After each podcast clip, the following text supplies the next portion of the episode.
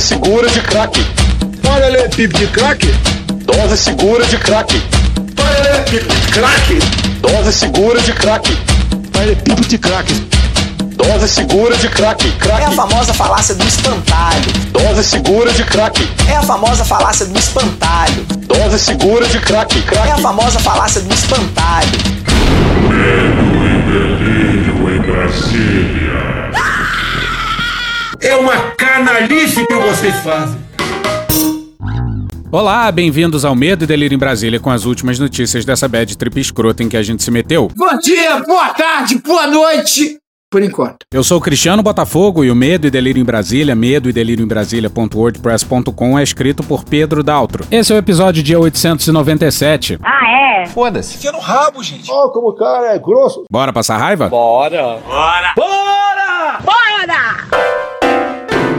Agora vai, hein? O que, que é uma gestão criminosa de uma pandemia? Uma pandemia que mata centenas de milhares de pessoas? O que, que é esse detalhezinho perto de uma pedalada fiscal, não é, gente? Saraiva, calma, calma. E eu peço que ela, um dia, entenda que eu fiz isso pensando também nos netos dela. Mano, cu, rapaz. Vamos para Mônica Bergamo na Folha no dia 15.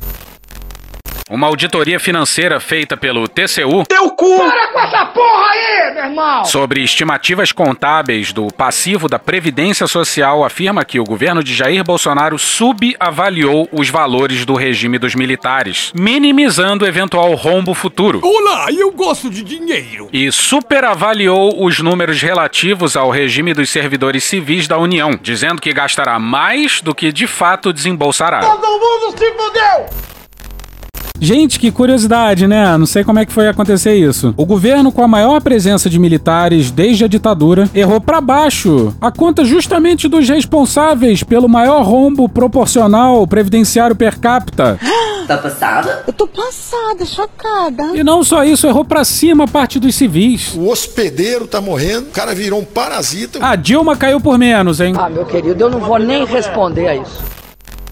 A auditoria subsidia o parecer sobre as contas do presidente da República, que precisam ser aprovadas pelo órgão e devem ser julgadas nos próximos dias. Ela foi concluída e enviada ao ministro do TCU, Teu cu, isso aí, teu cu. Bruno Dantas, relator dos números do Ministério da Economia em 2020. Abre aspas, é curioso observar essa diminuição artificial do impacto dos benefícios militares e o aumento do- dos demais servidores. Fecha aspas, resume texto sobre o tema. Abre aspas, as falhas alinham-se à forma como o governo conduziu a discussão das reformas do setor público, administrativa e previdenciária. Fecha aspas, segue. Os militares, diz, abre aspas, tinham receio de que a divulgação dessa informação Eu nunca fugi da verdade. viesse a desfavorecê-los numa eventual reforma da Previdência. Por que será?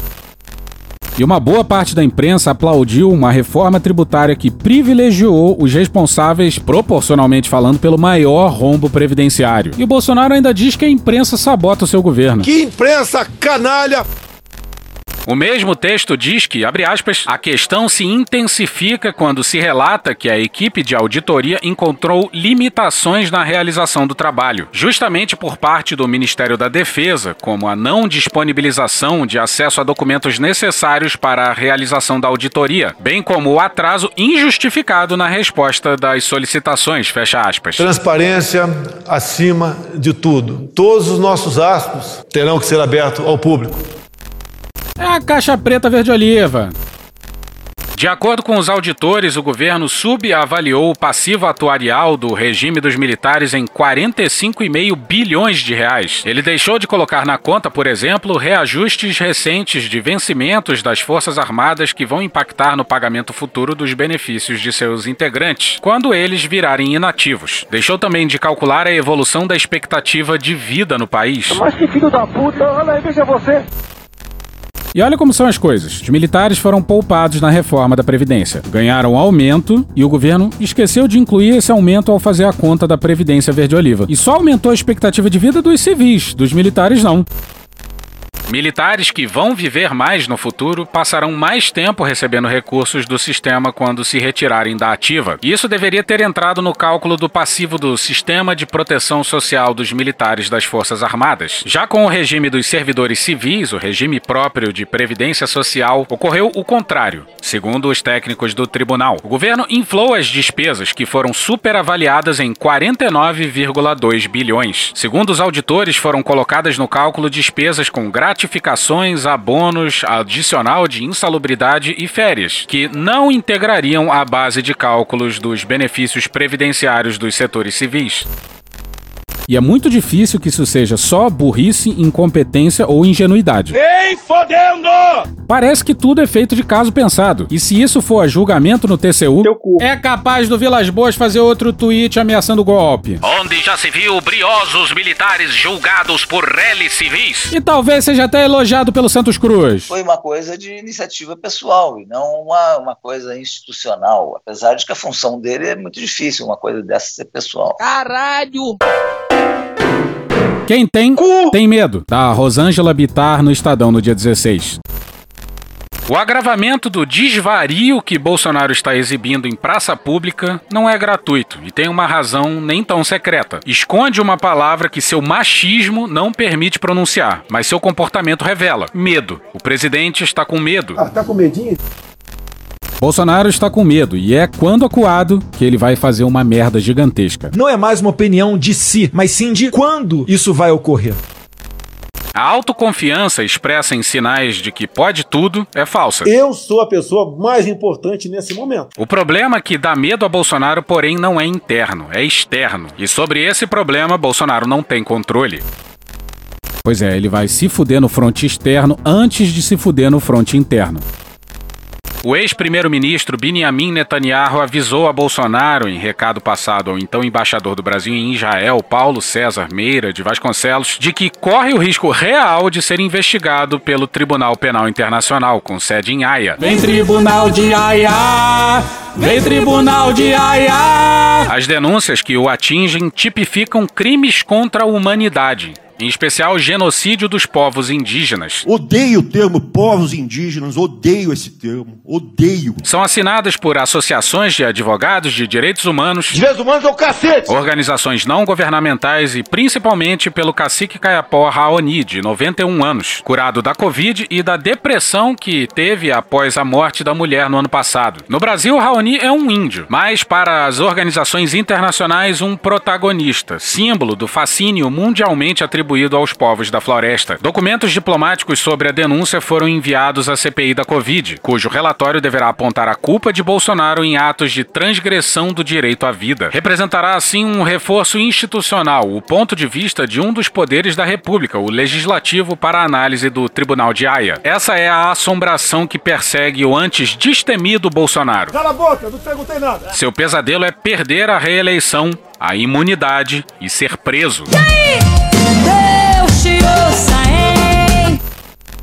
E se ele não for preso, tudo terá sido em vão.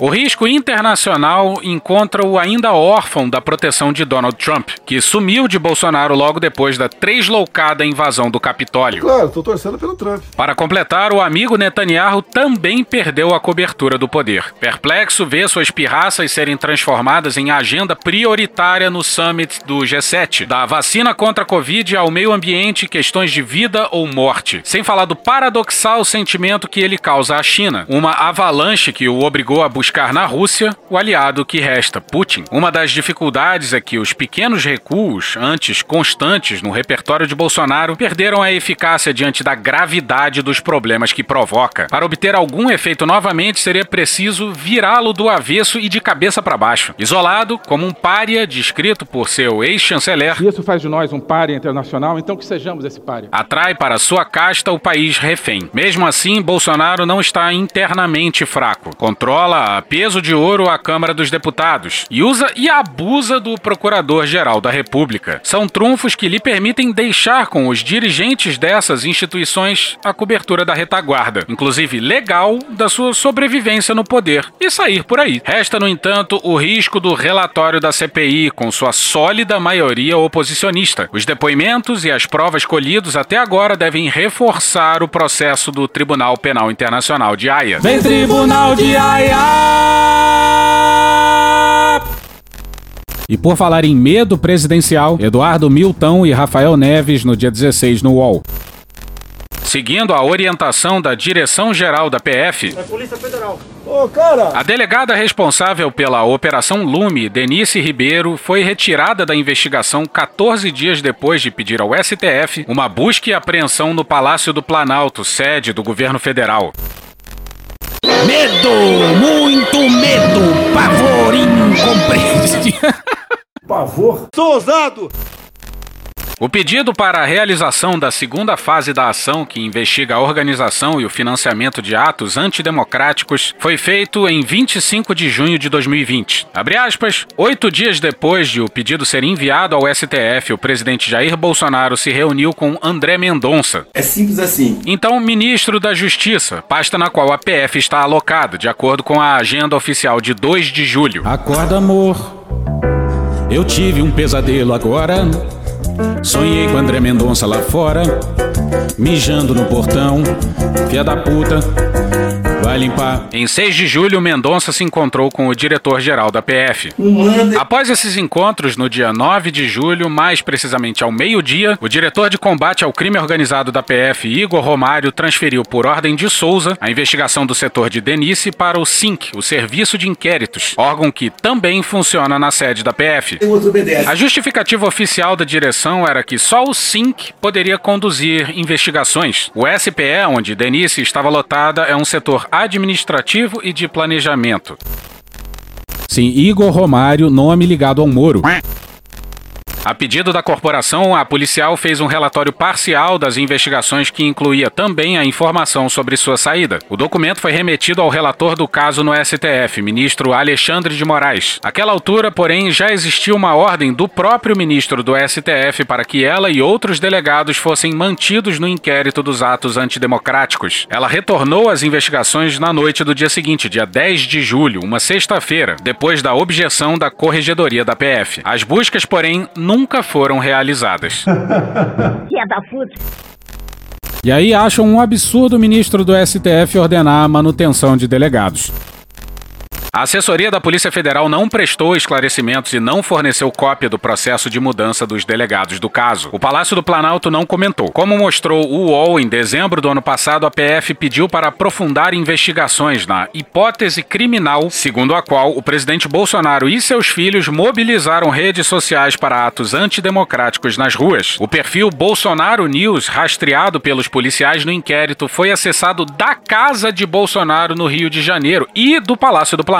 Mas em junho desse ano, a PGR, comandada por Augusto Aras, deu parecer para arquivar as investigações. Confesso, Aras, que foi um amor à primeira vista. Em parecer emitido em 31 de agosto, a PGR destacou, abre aspas, a gravidade da natureza das medidas de busca e apreensão, fecha aspas. Abre aspas, é que, conforme se constata da expressão da autoridade policial, representou-se pelas medidas ostensivas não apenas nas sedes das ministeriais, como igualmente em todos os locais que potencialmente guardem relação com os fatos, fecha aspas, escreveu o vice-procurador-geral da República Humberto Jaques de Medeiros, número 2 de Augusto Aras. Jaques disse que os documentos poderiam ser obtidos sem buscas, com o uso de ofícios a serem feitos por uma investigação civil realizada pelo Ministério Público de primeira instância. Moraes, do STF, analisou o caso em 9 de novembro, mas não autorizou nem negou as buscas. Apenas perguntou à polícia se ainda havia interesse na medida. Em resposta, a delegada respondeu que 140 dias já haviam se passado desde o pedido e que a demora havia inviabilizado as buscas. Abre aspas.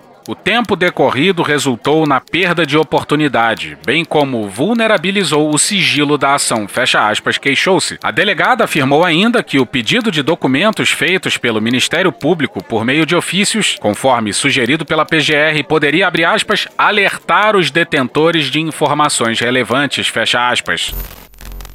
A PF jura que não tem nada de errado. Um manda e o outro obedece. E olha o ex-diretor da PF fazendo aquela ameaçazinha básica ao jornalista do UOL.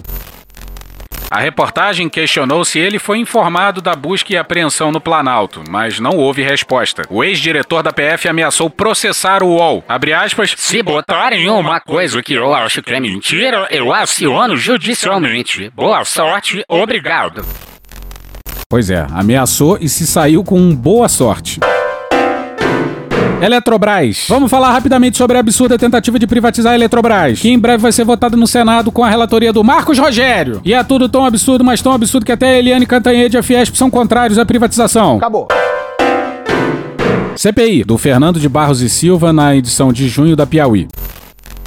O país se aproxima das 500 mil mortes por Covid sem nenhuma indicação de que o pesadelo pandêmico esteja perto do final. Pelo contrário, infectologistas e pesquisadores vêm repetindo há semanas por toda parte que a terceira onda da doença está contratada e vem aí. As medidas de isolamento social, que de resto, mesmo quando adotadas à revelia do governo federal, sempre foram frouxas e insuficientes, estão sendo abandonadas sem que a imensa maioria da população tenha sido imunizada. Há no país aglomerações demais e vacinas de menos, num ambiente em que proliferam novas cepas do vírus e as UTIs de muitas cidades importantes estão operando no limite de sua capacidade. A combinação é explosiva. Tudo indica que o inverno brasileiro será cruel. Como se já não estivéssemos suficientemente destroçados, sabemos o nome e o sobrenome do motociclista responsável por essa tragédia sem fim. E você chegou, nosso precioso inimigo. Você, criatura deserta, homem cercado de morte. Primo Levi escreveu esses versos em julho de 1960, logo depois que o carrasco nazista Adolf Eichmann foi preso na Argentina pela polícia secreta de Israel. Na sequência do poema intitulado Para Adolf Eichmann, o escritor pergunta: O que saberá dizer agora diante de nossa assembleia? Jurará por um Deus mas que Deus? Sobrevivente de Auschwitz, Levi fazia alusão ao futuro julgamento do Carrasco, que viria a ser sentenciado à morte em 1962 e enforcado a seguir. No poema, a vítima desejava outro destino para o algoz. Ó oh, filho da morte, não lhe desejamos a morte.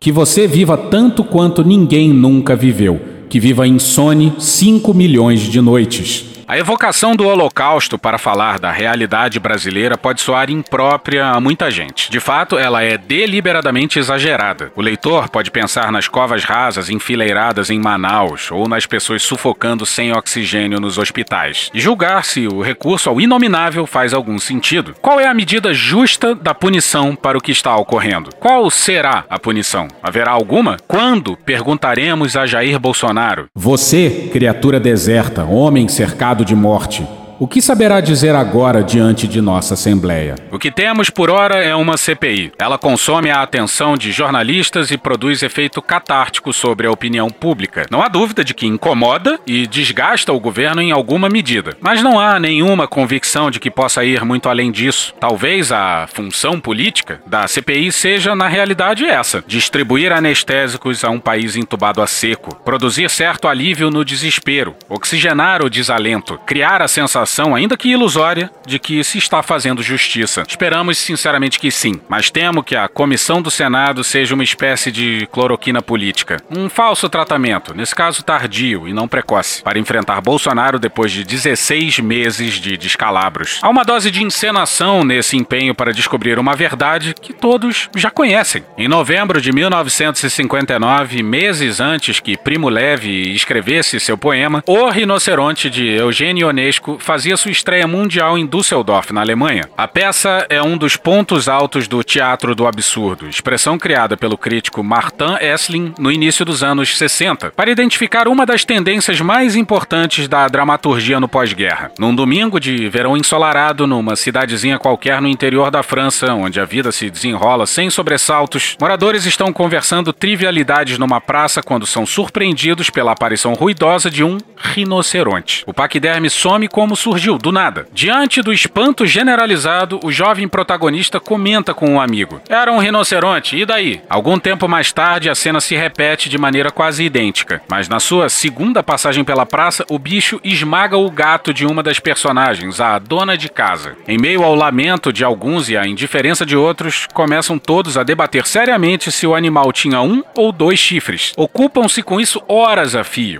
o que faz lembrar a discussão brasileira. Afinal, Bolsonaro é ou não é genocida. A peça avança e os rinocerontes passam a se multiplicar. É a população da cidade vítima de uma epidemia que está se metamorfoseando pouco a pouco no animal de aparência pré-histórica. Um a um, todos os habitantes vão perdendo a pele lisa, a fala, a humanidade. Todos, menos o protagonista que se vê na situação desesperadora de preservar sua condição humana, agora monstruosa, no meio de uma multidão de paquidermes grunhindo. Ionesco explora a ambivalência dos personagens personagens, ou de cada personagem em relação aos rinocerontes, e ao rinoceronte que potencialmente vive em cada um. O horror e o pânico convivem com a aceitação e às vezes com o fascínio diante do monstruoso. Penso algumas falas da peça. O que complica mais as coisas é que cada um de nós tem, entre os rinocerontes, um parente, um amigo. Se as coisas são assim, é porque não podem ser de outra maneira. Talvez os anormais sejamos nós. Sejamos razoáveis. É preciso encontrar um modus vivendi para nos entendermos com eles. As coisas para Bolsonaro nunca estiveram tão complicadas. Mas ainda não decidimos se esse capítulo sinistro da nossa história será contado pelo poema de Primo Levi ou pelo teatro de Eugênio Ionesco. Beijo, Fernando. Estamos aqui também fazendo coisa errada.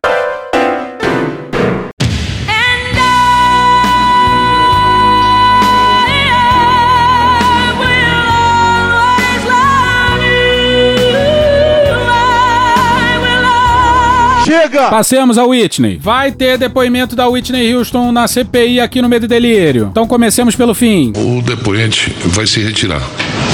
Ele está embasado. Determino a comissão foi notificada da decisão do ministro Nunes Marques, do habeas corpus número 203-227, impetado em favor do depoente Wilson Whitson, com o seguinte dispositivo: defiro o pedido de habeas corpus para dispensar o paciente caso queira de comparecer perante a CPI da pandemia. E, em caso de opção, pelo comparecimento, garantir o direito à silêncio, não assumir compromisso de falar a verdade em razão de condição de investigar e não de testemunha. E ele acabou de me comunicar que quer se retirar da sessão e a gente não pode fazer absolutamente nada. Agradeço, agradeço a oportunidade, senhor, senhor presidente, agradeço as perguntas e tenho certeza que muito temos a contribuir futuramente. Muito obrigado. O desespero do governo era tamanho que o Flavinho Bolsonaro, transtornado, muito nervoso, tumultuou a porra toda. Não parava de falar e o Omar não cortava o microfone dele. E era pura intimidação, até o Hélio Negão apareceu na sessão. Não me interrompa, por favor. Não trate assim todo mundo. Todo não mundo, me interrompa. pedindo isso pro senhor, mais nada. Seu pai parece que não lhe é. deu educação. Não me interrompa. Diferente da sua, graças a Deus. Quero só dizer que eu não tenho senador, nenhum problema é... em, em, estar na presença aqui do senador Lógico. Não, Flávio Bolsonaro. Bem. Eu conheço ele desde garoto, garoto é, que é, conheço aí desde a sua família, a sua mãe, a Rogéria Bolsonaro. Conheço a sua família, conheço seu pai de longa data. E a minha questão aqui não é pessoal. Minha questão é institucional em defesa da democracia. Oh, que lindo discurso. É. Se o senhor fosse um pouquinho mais educado e menos mimado, não, o senhor teria respeito pelo que eu estou falando. O senhor me respeita, senador. Experiência não tem a ver com idade. Tá aí o Heleno para provar essa teoria. Não será questionado. O senhor precisa garantir a palavra às pessoas que estão fazendo as perguntas. Há um clima intimidatório, claro, e precisamos ouvir ao depoente se ele se sente à vontade para prosseguir dessa forma ou não não. Senador, pode ficar tranquilo que eu não sou porteiro. Hum. Não vai me intimidar, não. Muito bem. E ademais, senador Flávio Bolsonaro, Vossa Excelência é, é contumaz em dar declarações é, atacando o Poder Judiciário, especialmente o juiz Flávio Itabaiana, a quem eu aqui faço um desagravo pela forma como o senhor tem se dirigido a ele na imprensa. Aí o judiciário eu vai tô decidir. falando. O judiciário Você vai pode esperar eu falar, rapaz? O judiciário vai decidir. E, Então, aqui, e aqui não é o que o senhor quer, não. Não é o que você quer, não. É, olha só. Interrompeu o depoente, presidente. presidente, Interrompeu eu o já vi- depoente. E obviamente a menção ao porteiro versa sobre o Vivendas da Barra. Whitney tá dizendo que o porteiro foi coagido. Mas o porteiro é novo, ele não me conhece. Tá cheio de suspeita. Pois é, isso mesmo, Whitney Houston, aquele que tava do lado do Daniel Silveira. Quando a placa da Marielle foi quebrada, teve a pachorra de dizer isso aqui, ó. Quando foram presos os dois executores da Marielle, o meu calvário e a perseguição contra mim foi inexorável. Ver um presidente da República ir numa live lá em Dubai, acordar na madrugada para me atacar, para dizer que eu estava manipulando a polícia do meu estado. Ou seja, quantos crimes de responsabilidade esse homem vai ter que cometer até que alguém pare ele? Do caso Marielle, é que nós, eu particularmente, percebi que eu- o governo federal e o próprio presidente começou a me retaliar. E o mais interessante é que a Whitney Houston foi convocada pela base governista. Como é que você tem um país em que o presidente da República não dialoga com o governador de estado? E o presidente deixou os governadores à mercê da desgraça que viria. O único responsável por os 450 mil mortes que estão aí tem nome, endereço e tem que ser responsabilizado aqui no Tribunal Penal Internacional pelos fatos que praticou. E eu quero dizer, continuando nessa linha, a narrativa que foi criada foi a narrativa de que os governadores vão destruir os empregos, porque sabia o senhor presidente da República que o isolamento social traria consequências graves na economia. E eu avisei a ele Avisei a ele na reunião. O senhor presidente precisa liderar, sentar na cadeira de presidente e não ficar fazendo motociata, carreata, porque o que nós vimos no Rio de Janeiro foi vergonhoso. Carreata, senhor presidente Omar Aziz, carreatas me desafiando e fazendo com que a população ficasse contra o governador e os prefeitos, porque decretaram as medidas de isolamento.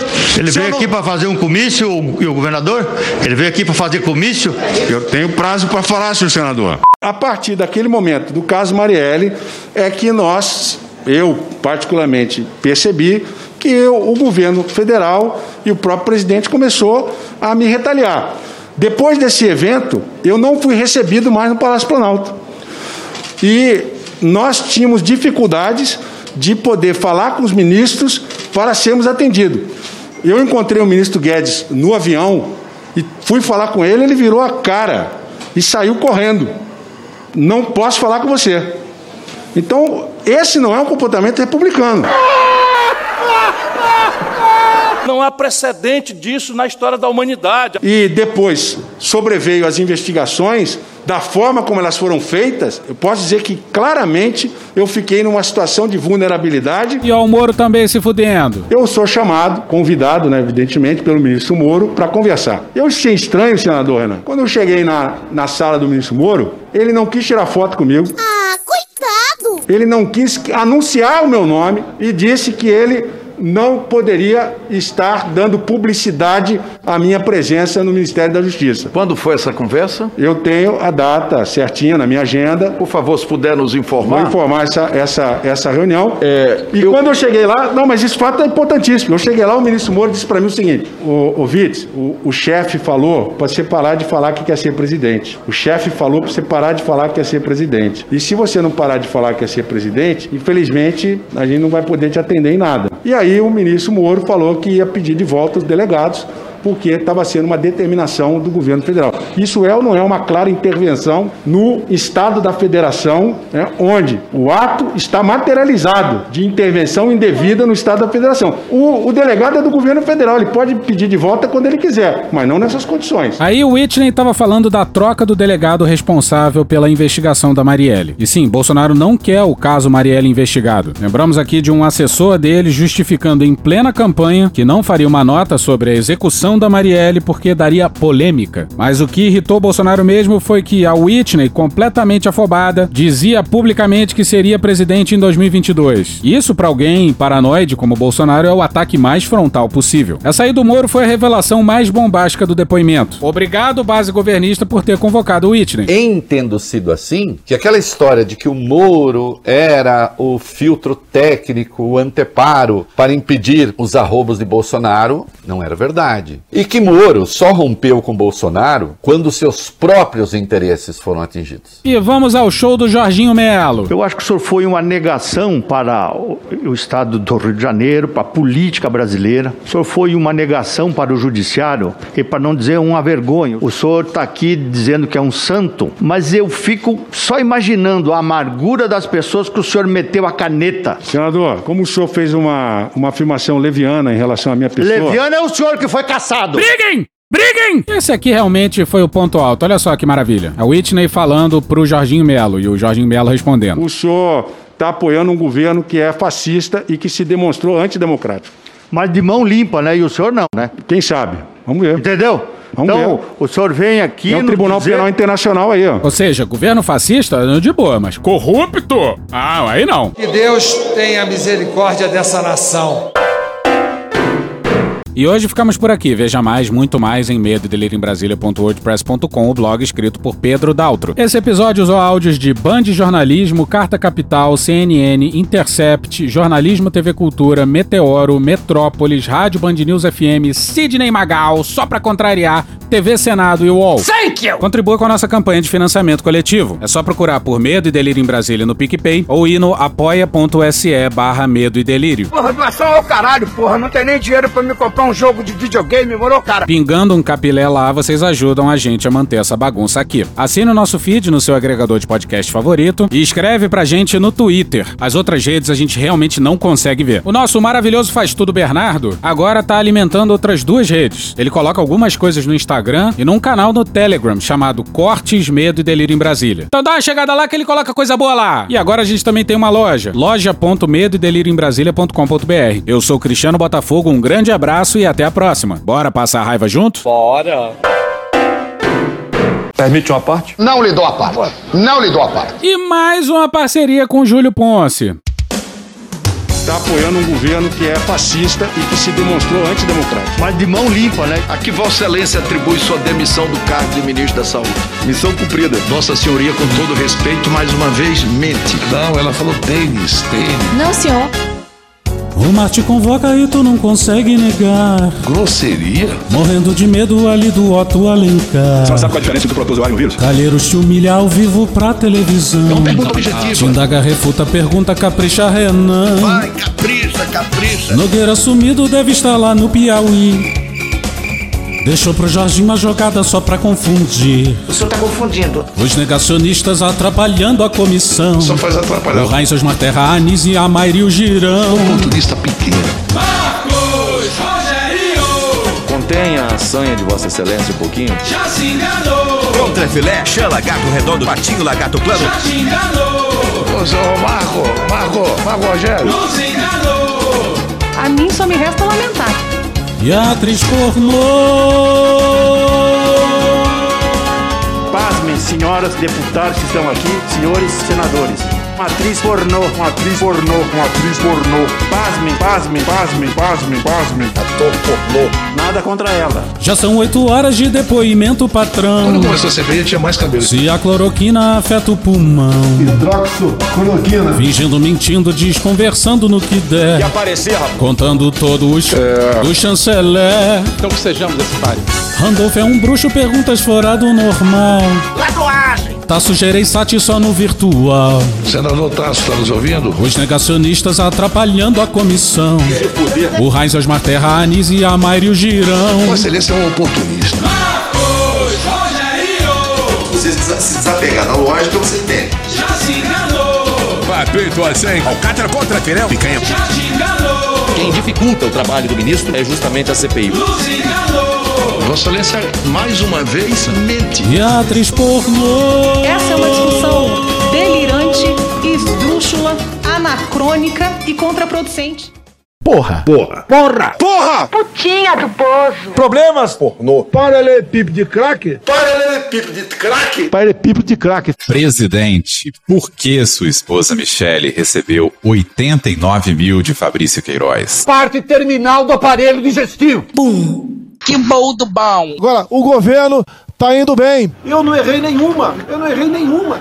Zero. Porra. Será que eu tô errando falar isso daí? Não tem como não dar errado. Vai dar errado. Tem tudo para não dar certo. O cu dilatado.